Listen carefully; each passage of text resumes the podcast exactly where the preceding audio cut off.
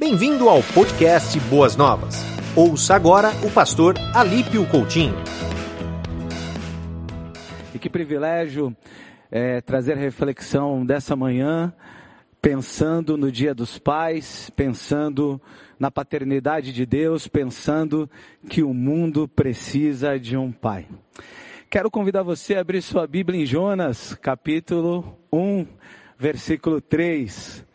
O controverso personagem, profeta Jonas, o profeta que não estava muito afim de profetizar aquilo que Deus queria, ele queria profetizar aquilo que estava no seu coração.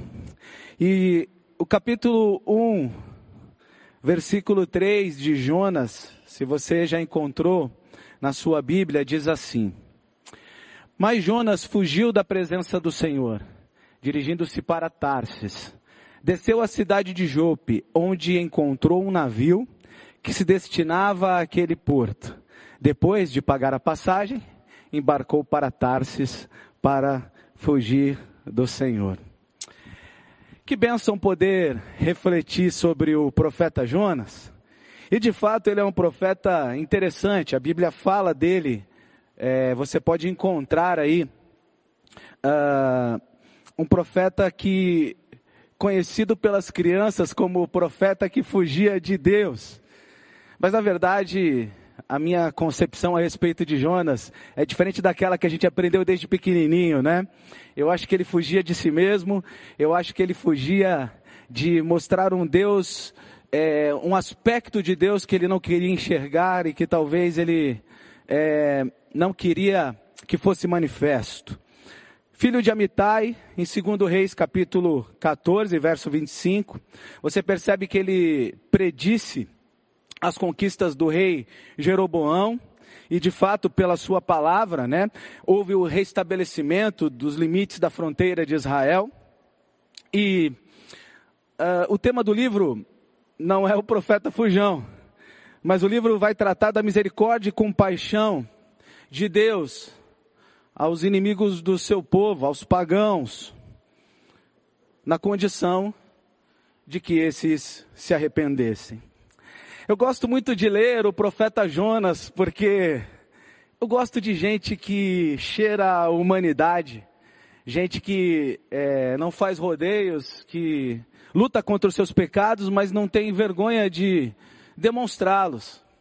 Jonas é meio que o Pedro do Antigo Testamento, cheio de defeitos, convicções, totalmente contundente naquilo que acreditava.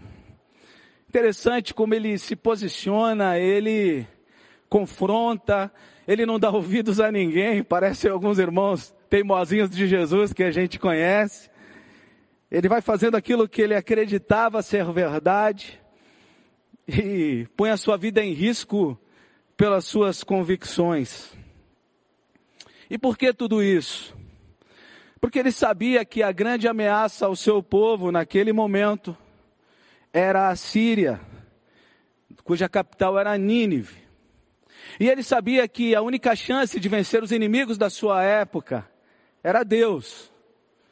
E em sua convicção, ele entendia que dividir Deus com essas pessoas, ele entregaria para elas a sua maior arma, o Deus que cuidava do seu povo.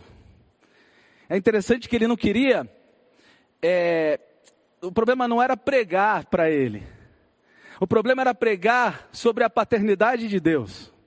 Ele queria ir lá e dizer assim: Deus vai destruir vocês, e ele queria que a destruição acontecesse. Se você ler o capítulo 3 com calma, um livro bem pequenininho, você vai perceber que ele constrói uma arquibancada para ver essa destruição. O problema não era pregar, o problema era pregar um Deus que ele não queria apresentar aos seus inimigos. Ele queria apresentar o Deus de guerra, o Deus bélico. Ele queria juízo. Ele queria que Deus destruísse os inimigos. Salvá-los era muito para a cabeça de Jonas. Jonas não queria ver os seus inimigos conhecendo a paternidade de Deus. E talvez você pense, puxa pastor, eu acho que Jonas tinha uma certa razão, porque aqueles inimigos eram terríveis. Você conhece um pouco da história dos assírios? Eles eram os piores torturadores daquela época. Eles torturavam pessoas em nome de deuses pagãos. Não sei se você sabe disso. Eles também eram considerados, a cidade era considerado refúgio dos ladrões, porque eles se juntavam em turmas, em grupos muito fortes, atacavam cidades, roubavam todas as pessoas e corriam para a sua fortaleza. Você está vendo o que está acontecendo no interior de São Paulo aí, com o pessoal assaltando os bancos? Era mais ou menos isso que eles faziam. E na forma de tortura deles, a forma de tortura era muito complicada. Eles cortavam as mãos e pés de algumas pessoas, cortavam o nariz, orelha, orelhas, vazavam olhos dos cativos. A história conta que é, para amedrontar as pessoas que tentavam se achegar a eles, eles empilhavam cabeças de pessoas, dos inimigos, nas portas da cidade, como pirâmides. Eles iam matando e empilhando essas cabeças. Eles faziam, faziam algo terrível. Eu preciso dizer aqui, infelizmente é, é ruim até de imaginar, mas eles tinham um tipo de tortura chamado empalatamento. Eles colocavam estacas e enfiavam pessoas vivas nessas estacas, ah, do, do ânus até a boca. Essas estacas saíam pela boca das pessoas que eles queriam mostrar o seu poderio, a sua maldade. Esquartejamento. E os ah, arqueólogos têm descoberto é, sítios arqueológicos lá e confirmado esses esquartejamentos que eles faziam. Penduravam pessoas em árvores e deixavam morrer ou de fome, ou de sede, ou comidas por animais. E Israel já tinha experimentado a maldade dos assírios. Jonas, com certeza, ao olhar esse contexto, que inimigos terríveis. A esses inimigos, eu não quero apresentar um pai. A esses inimigos, eu quero apresentar um Deus bélico, um Deus destruidor, um Deus que traga juízo, um Deus que os fira assim como eles têm ferido as pessoas. Era o coração de Jonas. E se você estivesse no lugar dele, comenta aí no chat. Se você estivesse no lugar de Jonas, como estaria o seu coração? Mas sabe, irmãos queridos, Jonas talvez tivesse esquecido e ele vai me pegar pela orelha quando eu chegar lá no céu, ele vai falar: Você falou de mim no culto do Dia dos Pais, lá em Boas Novas. Ele talvez tivesse esquecido do DNA do chamado do povo de Deus. Ora, irmãos, em Abraão, Deus disse: Você será bendito para todas as nações, você será testemunha para todas as nações, você será bênção para todas as famílias da terra. E não ser testemunha traz preço. Não ser testemunha traz resultado, não ser testemunha traz consequência. De fato, Jonas havia olhado o pecado dos assírios, mas não tinha percebido a omissão do povo de Deus. E ele é um personagem interessante. O livro de Jonas, ele parece até de certa forma ironia é um estilo de escrita, né? Parece até de certa forma irônico. Porque se você está com a sua Bíblia aberta aí no capítulo 1, versículo 9, Jonas diz assim: Eu sou servo de Deus, eu temo ao Senhor, eu sirvo o único Deus. É muito interessante como aquele que servia ao único Deus não o obedecia. E no livro tudo e todos obedecem a Deus. Você pode caminhar comigo aí. Os marinheiros obedecem a Deus. O peixe, o grande peixe que engole Jonas, obedece a Deus. Os ninivitas se arrependem, obedecem a Deus. A planta, ela obedece a Deus, ela brota. O verme que come a planta, obedece a Deus, come a planta.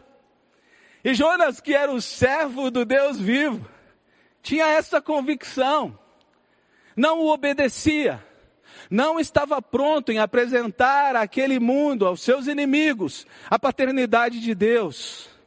Na verdade, em desobediência, se você ler o livro, você vai perceber a palavra desceu, desceu em vários momentos.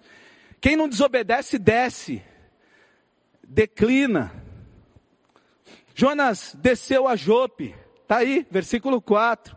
Jonas desceu ao navio, Jonas desceu ao porão, Jonas desceu ao mar, Jonas desceu ao ventre do grande peixe.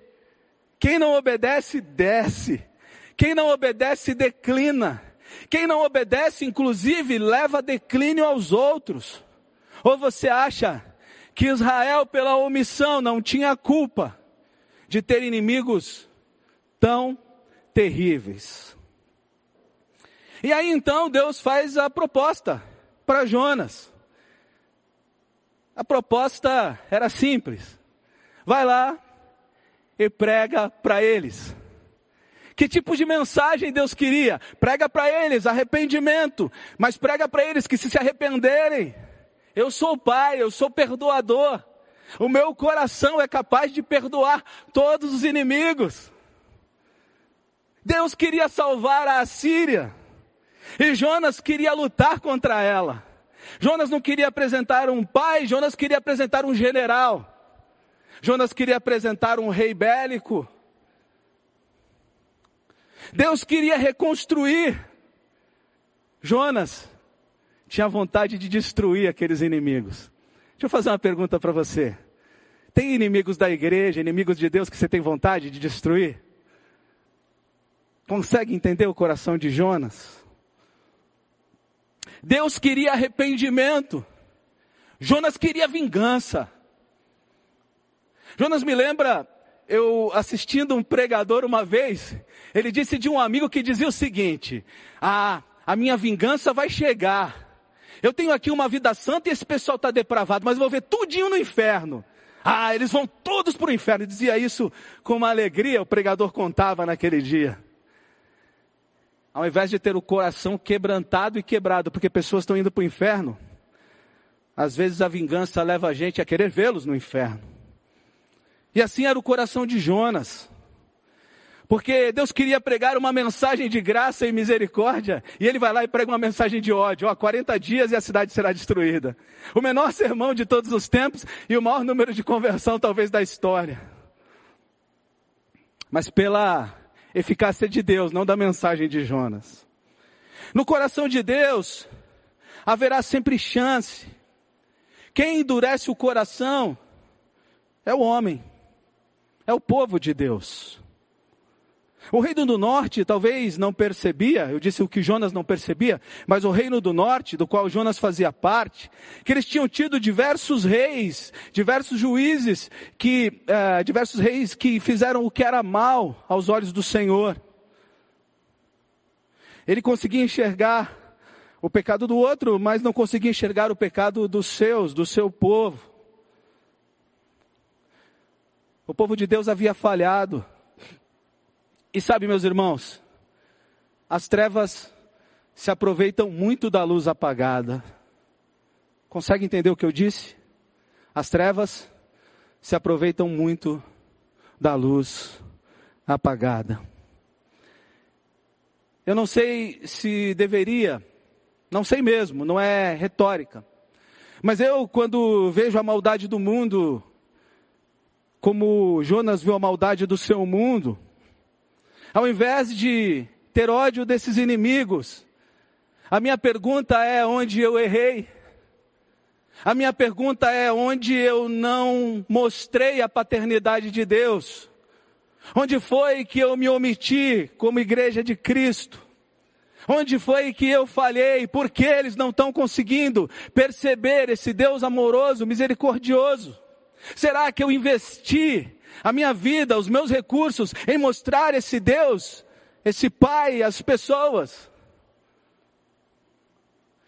Uma pesquisa recente mostra que o cristão investe 50 vezes mais em entretenimento do que em missões. Para cada 50 reais em entretenimento, um real em missões. Quanto é sua TV a cabo? E quanto é tua oferta missionária? Se você fizer essa pergunta para você mesmo, talvez você entenda o que eu estou dizendo, talvez você não esteja nessa estatística. O contexto do livro de Jonas é interessante e traz para a gente também uma reflexão fantástica. Eu gosto do livro de Jonas porque ele termina com uma pergunta. Jonas vai lá, prega, os ninivitas se convertem. Há um diálogo interessante entre Deus e Jonas. E o livro termina assim, capítulo 4, versículo 11. Você pode abrir sua Bíblia aí? Capítulo 4, versículo 11. Diz assim: Contudo, Nínive tem mais de 120 mil pessoas que não sabem nem distinguir a mão direita da mão esquerda.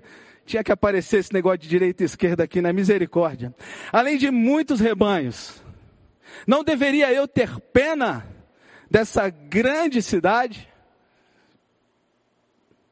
Interessante esse texto, porque ele é uma pergunta de Deus a Jonas.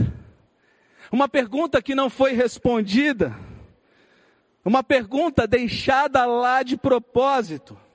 Uma pergunta não só para Jonas, mas para aquela nação. E talvez para todos nós. Podemos mudar um pouquinho o texto. Contudo, igreja, desculpe, contudo, o mundo tem mais de 120 mil que não sabem distinguir a mão direita e da esquerda. Além de muitos animais. Não deveria eu ter pena dessas pessoas? A pergunta de Deus a Jonas. A pergunta de Deus a nós. E por que essa pergunta a Israel? Porque Israel era exclusivista. Israel tratava o Deus como o pai deles. O pai que eles não queriam dividir com ninguém. O pai que não podia adotar mais filhos. O pai que eles não queriam pregar. Mas o fato é que o mundo precisa de um pai, irmãos. O mundo precisa conhecer a paternidade de Deus. O mundo precisa conhecer o coração de Deus. E eu quero, como o livro termina com uma pergunta, eu quero fazer algo que o apóstolo Paulo faz em Romanos. Em Romanos, o apóstolo Paulo usa um interlocutor imaginário. Que diremos nós a respeito dessas coisas? Faz a pergunta e ele mesmo responde. Quero trazer Jonas aqui para o Novo Testamento e também para os nossos dias. E fazer Jonas enxergar e fazer-nos enxergar como foi que Jesus tratou essa questão da paternidade de Deus. Como foi que Jesus lidou com isso?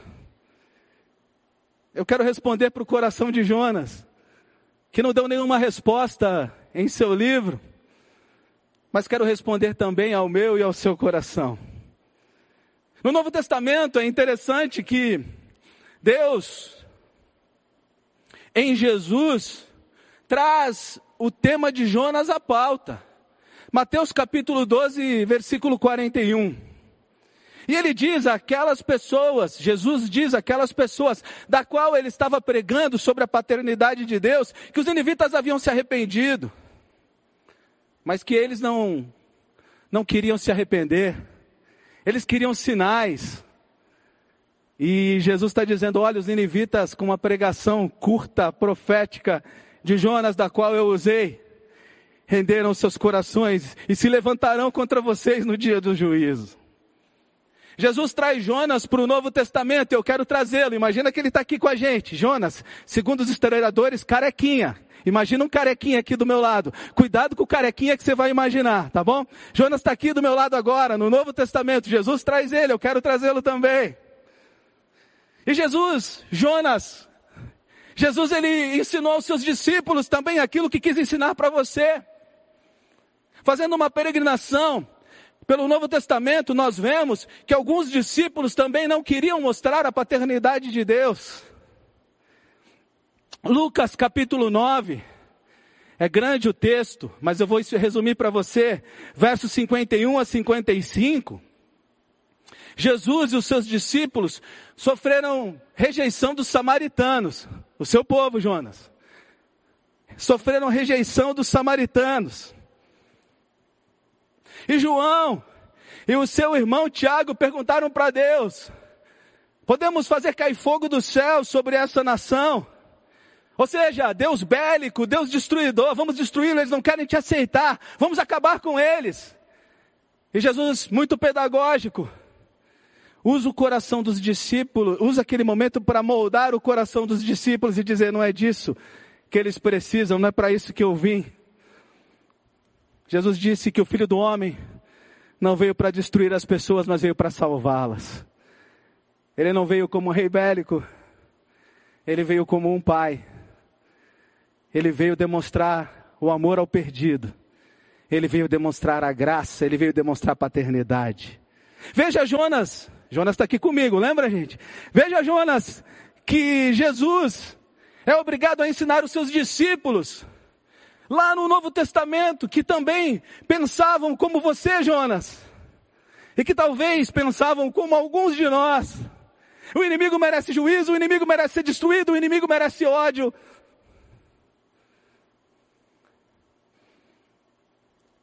Mas Jesus resolve mostrar a paternidade de Deus. Quero levar você, Jonas, comigo, à cena da cruz.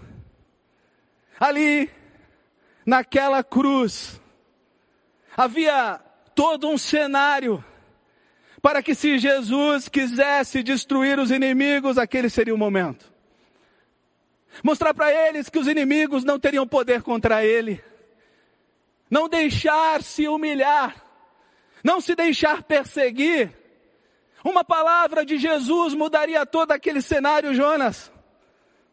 Aquele santo homem pendurado no madeiro poderia mostrar a força bélica de Deus, poderia mostrar o Deus que acaba com tudo a hora que quer, poderia se defender.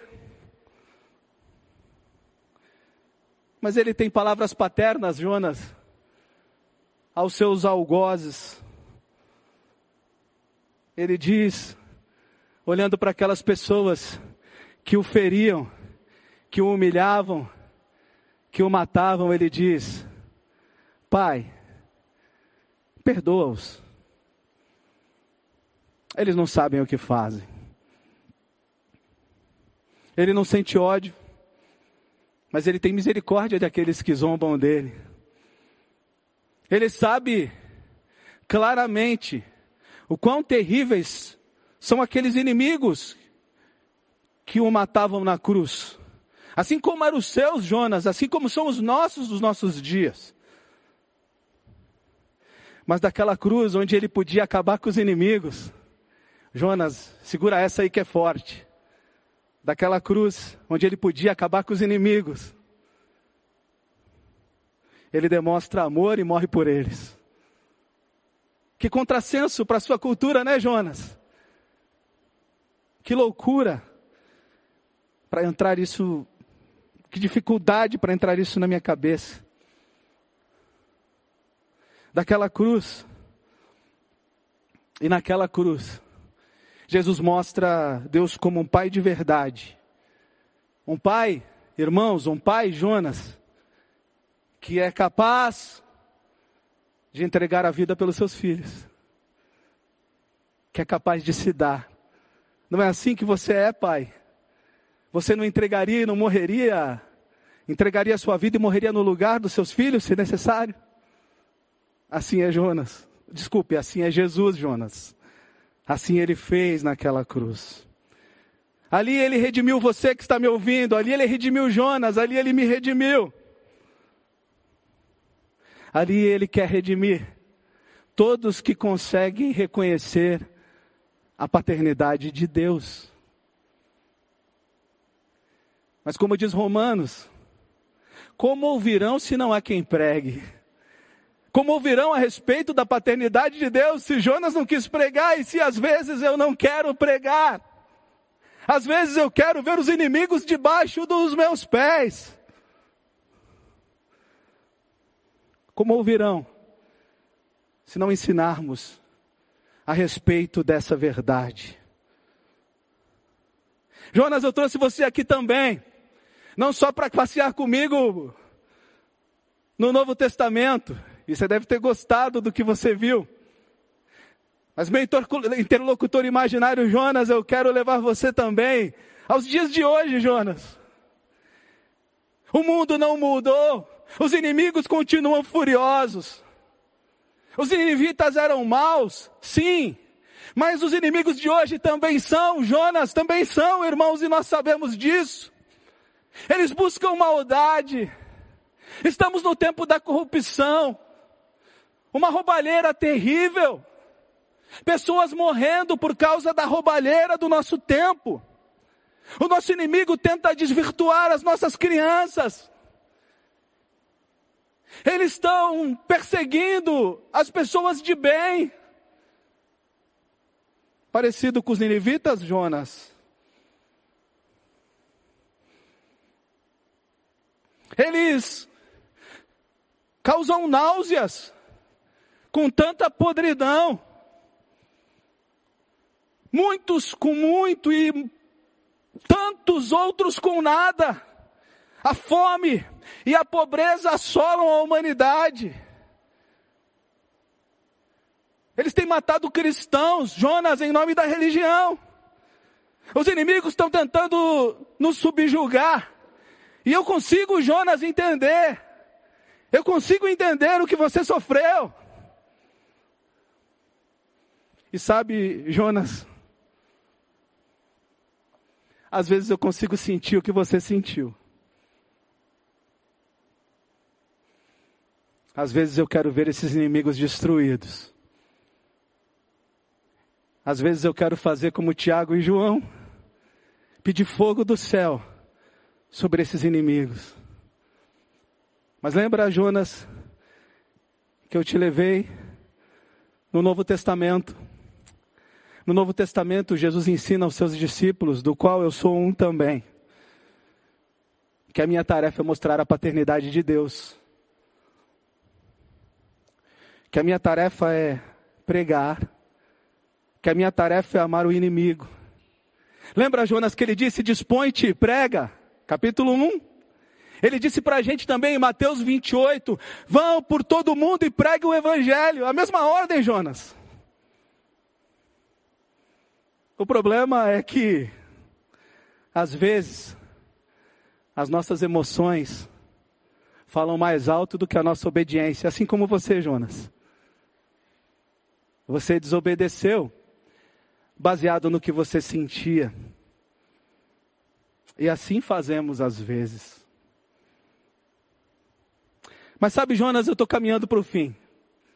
E ter você aqui essa manhã meu interlocutor imaginário. Eu não fiquei doido quem chegou agora. Eu estou usando a técnica do interlocutor imaginário. Não precisa me levar no psiquiatra quando eu descer daqui. Sabe, Jonas, eu te levei para ter algumas respostas, porque o seu livro termina com perguntas. Mas eu tenho algumas perguntas.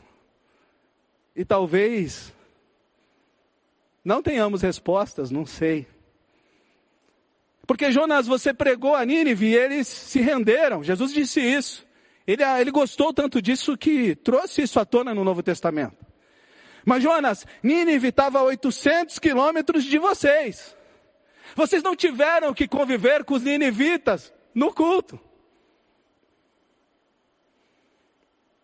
Jonas, Talvez eu consiga, a partir dessa mensagem, falar mais da paternidade de Deus. Não mostrar um Deus bélico, mas mostrar um Deus que quer salvar. Talvez não consiga. Mas o que fazer com aqueles que aceitarem essa paternidade que tanto me ofendem? Por exemplo, Jonas, hoje é dia dos pais. Há uma revolta nacional com uma filha que matou o pai no passado. Imagina, Jonas, ela não está a 800 quilômetros de mim. Imagina ela congregando aqui comigo, Jonas. Imagina Jonas, pastor Wagner, na hora da ceia, muitas vezes manda trocar o cálice. Imagina Jonas, ela trocando o cálice comigo. Dia dos pais, ceia do Senhor. E alguém que causa tanto ódio aqui. Imagina Jonas, que um pai que jogou a filha pela janela deve ser alvo do meu amor, da minha pregação O que fazer com ele, Jonas, se ele se converte e entra aqui? O que fazer com ele, Jonas, quando o grupo de louvor diz assim: abraça o teu irmão? O que fazer com eles naqueles cânticos que você precisa segurar na mão de alguém?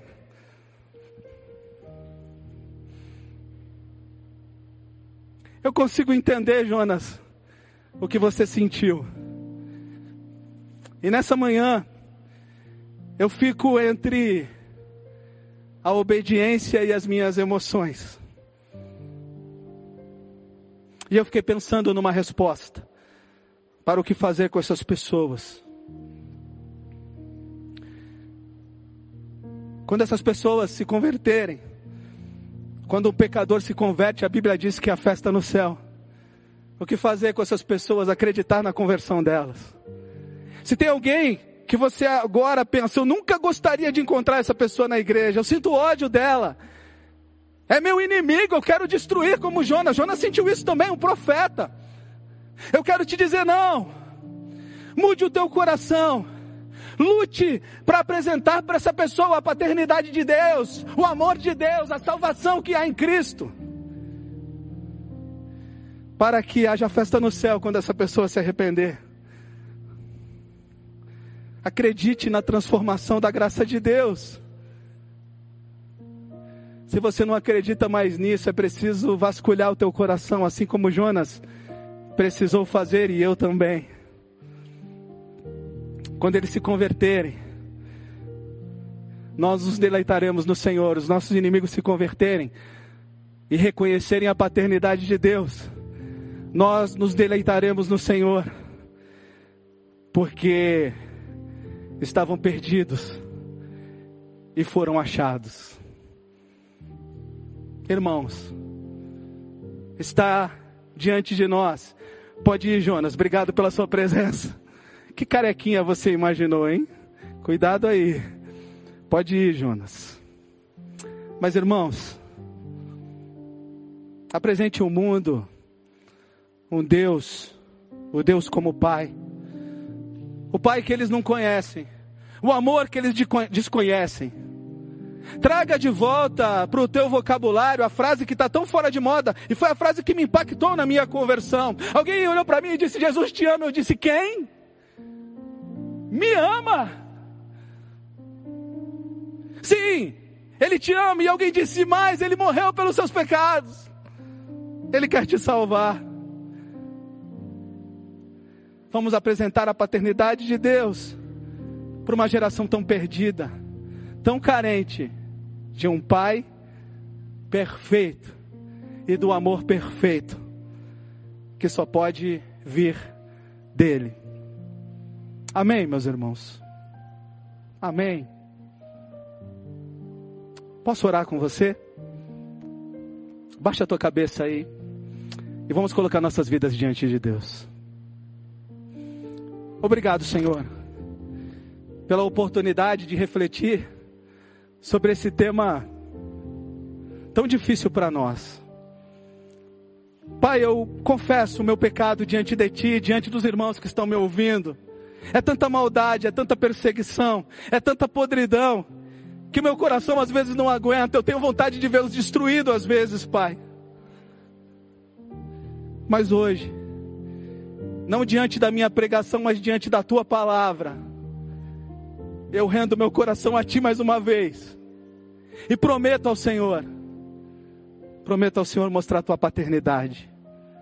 Prometo ao Senhor mostrar o Deus de amor Prometa ao Senhor estar pronto para receber na tua igreja tudo quanto é tipo de gente doente, tudo quanto é tipo de pecador, porque só o teu evangelho é capaz de transformar essas pessoas. Prometo ao Senhor, prometo ao Senhor, que ninguém que tiver contato comigo verá ódio. Prometo ao Senhor que as minhas palavras e ações sempre demonstrarão o teu amor. Eu prometo ao Senhor, em nome de Jesus. Amém. Que Deus te abençoe. Você ouviu o podcast Boas Novas? Que Deus te abençoe e nunca se esqueça que, em Boas Novas, a gente sempre se encontra.